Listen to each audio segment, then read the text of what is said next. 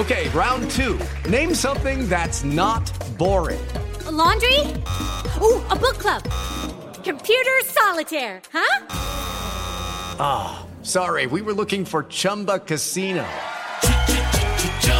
That's right. ChumbaCasino.com has over 100 casino style games. Join today and play for free for your chance to redeem some serious prizes. ChumbaCasino.com. No purchase necessary. Full prohibited by law. 18 plus terms and conditions apply. See website for details.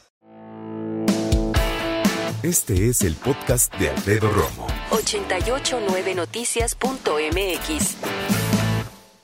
Ya oficialmente pasó más de un mes en cuanto a la Navidad. Ya esperamos lo suficiente. Quiero que hablemos ahora acerca de los regalos que recibieron tus hijos, tus nietos, tal vez tus sobrinos, tus ahijados, los pequeños de la casa, los amados del hogar. Entonces, ¿qué le regalaron ustedes como familia? ¿Qué le diste tú? ¿No? Como abuelo, como tío. ¿Qué le trajo Santa Claus? ¿Qué le trajeron los reyes? Los reyes todavía no cumplen un mes tampoco. Yo me acuerdo de chavo cuando llegaban los reyes, pues era una maravilla, ¿no? Y de si eras afortunado y te traían más de un juguete, eh, pues agarraba siempre uno como consentido, ¿no? Uno que te gustaba más y le estabas duro, duro y dale ahí jugando y jugando y jugando. Hay otros que duraban, duraban más tiempo. Cuando falla un juguete, ¿por qué falla?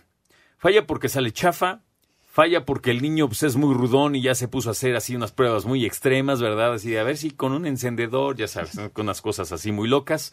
Pero también puede fallar porque eh, y esto es muy importante, decía yo hace ratito, pues los juguetes teóricamente son una prueba de niños, ¿no? Eso es lo interesante de todo. Pero también una parte importante es si al juguete se les da, se le está dando el uso que se le debe dar. Con nosotros esta tarde Alicia Rábago, pedagoga, autora de libros de educación y que puedes encontrar en cualquier lugar. Ahorita te voy a dar los nombres. ¿Cómo estás, Alice? Muy bien, ¿y tú? Bien, Con feliz esa de la tos vida. que te interrumpe, pero muy bien, gracias a Dios. Bueno, pues vamos a darle para que te dé más. No, no es cierto. No, no. No, Para irnos rápido. Yo escuchaba lo que tú decías y sabes que me venían muchas cosas que los padres de familia me han dicho. A ver. No, pues por eso es que ya no le compro juguetes, porque mi hijo no se entretiene, entonces le di una tablet. No, ¿y cuántos años tiene? Siete. Porque yo ya vi que los juguetes pues no lo, le gustan. Entonces, de verlo que ahí se queda arrumbado, pues la verdad, sé que no está bien que yo le compre una tablet, pero pues es con lo que se entretiene. Pues si no les das más opciones, seguro así será. Bueno, eso es tomando en cuenta que hipotéticamente el señor o la señora que te lo platicó dice que él tiene el poder en ese sentido. Hay otros que ya no aguantan el berrinche y terminan cediendo. Claro, Esa es la verdad. claro. No, no, me estoy yendo a lo normal, al hecho que eh, el- los papás le hayan preguntado o que incluso ayudaran al niño a hacer en aquel momento la carta y ellos hayan decidido que a los reyes o a Santa Claus les podían pedir un celular o una tablet.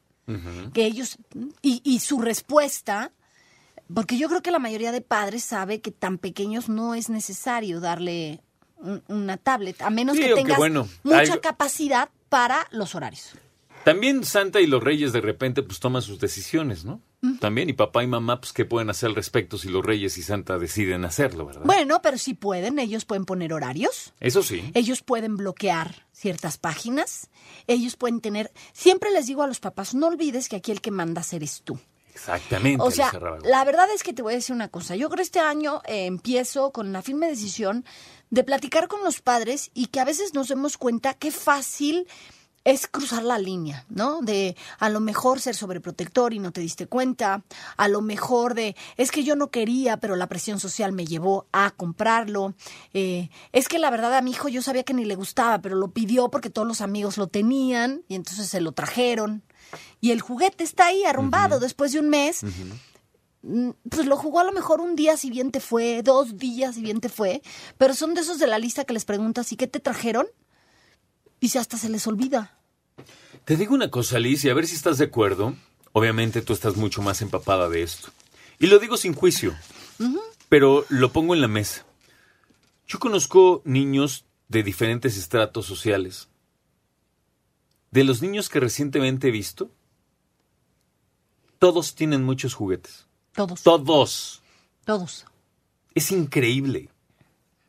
O sea, es, de hecho, mi mamá de repente obviamente decía, basta ya, levante los juguetes. Éramos cuatro.